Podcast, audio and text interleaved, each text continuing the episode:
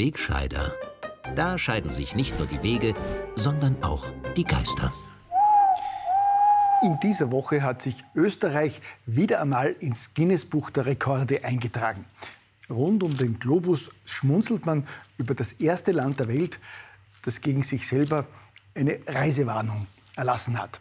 Aber davon später. Zunächst möchte ich heute wieder einmal die Verantwortlichen für die umsichtigen Corona-Maßnahmen loben. Allen voran die Regierung und die treuen Mainstream-Medien, die die Angststrategie der Politik jetzt schon seit fast einem Jahr unterstützen. Und das völlig selbstlos und ausschließlich der Wahrheit verpflichtet. Auch wenn sich der Laie das gar nicht so vorstellen kann. Es ist schon nicht einfach, die gesamte Bevölkerung quasi über Nacht in Angst und Schrecken zu versetzen. Viel schwieriger ist es in der Praxis aber sicherzustellen, dass beträchtliche Teile der Bevölkerung jetzt schon ein Jahr lang in Angststarre verharren, damit nahezu denk- und handlungsunfähig geworden sind und sich so alles gefallen lassen, was ihnen die Regierung abverlangt. Ob sich die heimischen Seuchenstrategen da genau an die einschlägige Pandemieplanvorlage gehalten haben oder inwieweit da auch Eigeninitiative und persönliches Talent eine Rolle gespielt haben, das weiß ich nicht genau. Aber ein kurzer Blick ins Corona-Nähkästchen ist jedenfalls sehenswert. Vor allem auch, wie sehr sich die taktischen Mittel in den vergangenen Monaten doch geändert haben.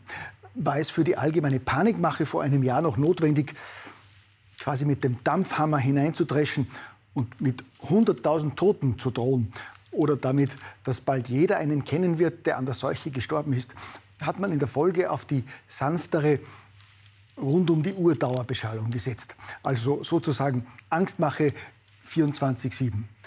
Als Grund für Lockdowns und andere massive Eingriffe in das Leben und die Grundrechte der Bürger hat man ja zunächst die drohende Überlastung des Gesundheitssystems genannt. Und diese drohende Überlastung unserer Krankenhäuser im Fernsehen mit drastischen Bildern aus den Intensivstationen italienischer Spitäler unterlegt. In Abwandlung eines bekannten Werbeslogans könnte man also konstatieren, Panik wirkt im ORF.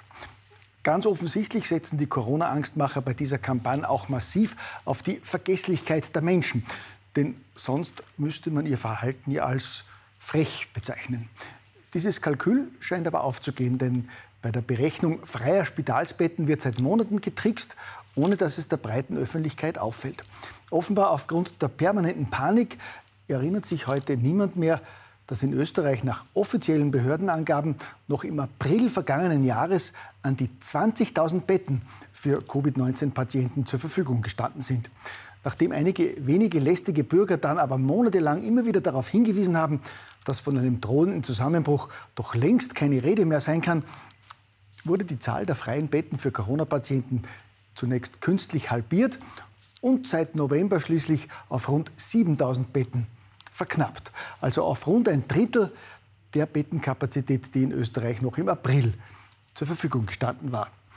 Denn dann lässt sich das Narrativ der hohen Bettenauslastung siehe die rote Linie, und damit des angeblich nach wie vor drohenden Zusammenbruchs unseres Gesundheitssystems ja gleich viel leichter erzählen.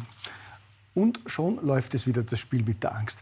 Und wenn auch das nichts mehr hilft, dann helfen neue Mutationen des Virus, die selbstredend noch viel gefährlicher sind als das alte. Da war zunächst die Großbritannien-Mutation, die den britischen Premier Boris Johnson noch zu Weihnachten vertrauensbildend prophezeien ließ, wir werden alle sterben. Mittlerweile gilt es als sicher, dass die britische Mutation bei weitem nicht so gefährlich ist wie befürchtet. Aber längst sind andere gefährliche Mutationen aufgetaucht, wie etwa die aus Südafrika. Grund genug, um in Österreich neuerlich Panik auszurufen und den wochenlangen Lockdown nur teilweise aufzuheben. Schließlich war die gefährliche Mutation ja bereits ins unheilige Land Tirol eingeschleppt worden. Mediziner und Virologen räumen zwar wie schon seit Monaten ein, noch gar nichts Aussagekräftiges über diese Mutation zu wissen. Also heißt die Parole auch jetzt wieder, nichts Genaues weiß man nicht, jedenfalls Angst verbreiten und im Zweifel zusperren. Zunächst das unheilige Land und als sich die widerspenstigen Tiroler dagegen wehren, herrscht einmal mehr Chaos im Wiener Seuchenministerium.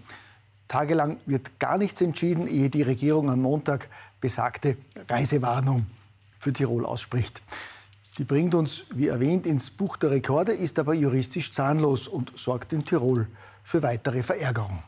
Denn da zeigt man mit dem Finger auf Tirol und das schadet letztendlich auch dem Standort. Die Maßnahme ist gut, die Bezeichnung Reisewarnung ist falsch.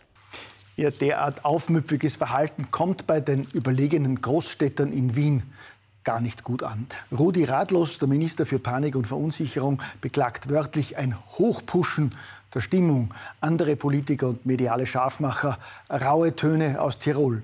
Und selbst im linken Medienmainstream freut man sich jetzt über rechtspopulistische Rülpser aus dem Ausland. Uns treibt die Sorge um vor Tirol erneut, denn dort hat man schon einmal eine Entwicklung nicht ernst genommen. Und ein zweites Ischgl wollen wir einfach nicht noch einmal erleben. Nein, das wollen wir nicht noch einmal erleben. Bei den jüngeren Coronas ist jetzt Tirol-Bashing angesagt und sei es noch so primitiv.